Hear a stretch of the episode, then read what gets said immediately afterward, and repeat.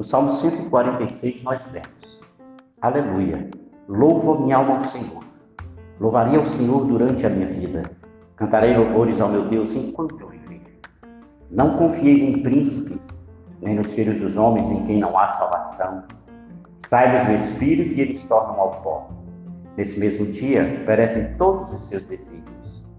Bem-aventurado aquele que tem o Deus de Jacó por seu auxílio, cuja esperança está no Senhor seu Deus que fez os céus e a terra, o mar e tudo o que neles há, e mantém para sempre a sua fidelidade, que faz justiça aos oprimidos e dá pão aos que têm fome.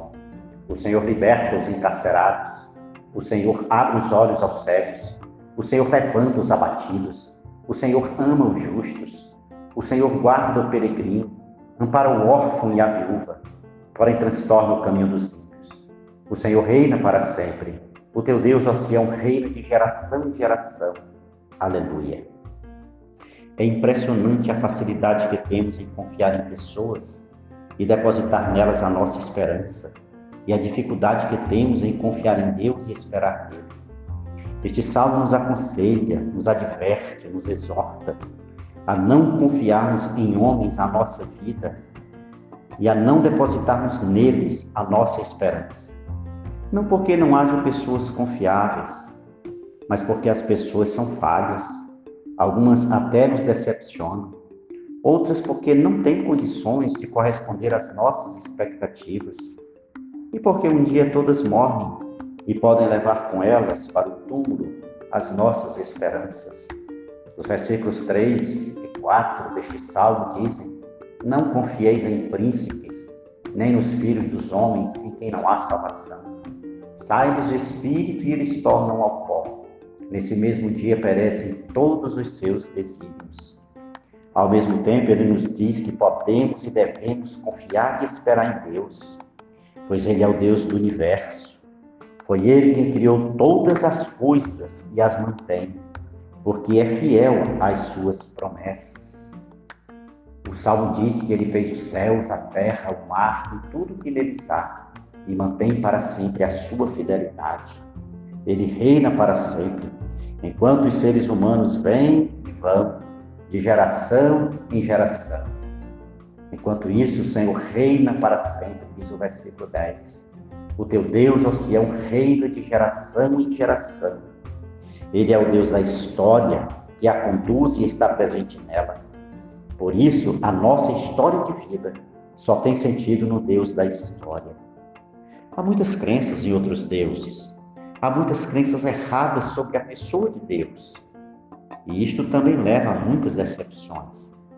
Porém, o Deus que se revela na, na natureza e na Bíblia, que se revelou em Jesus Cristo, é o Deus vivo e verdadeiro, que procura ter com os homens um relacionamento diário que brota do coração destes e não de uma religiosidade vazia e rotineira.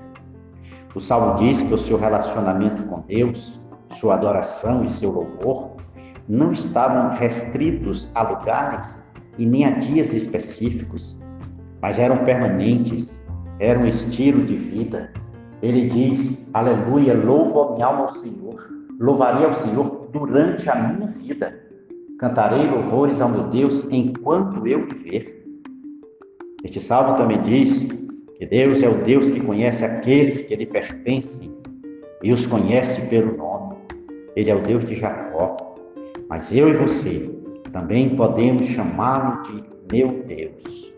O Deus que conhece o mais profundo do nosso ser, os segredos do nosso coração, as nossas alegrias, as nossas tristezas, nossas angústias, nossa ansiedade e nossos temores. O Deus em quem podemos confiar e depositar nele a nossa esperança o Deus que nos aceita, a mim e a você como somos.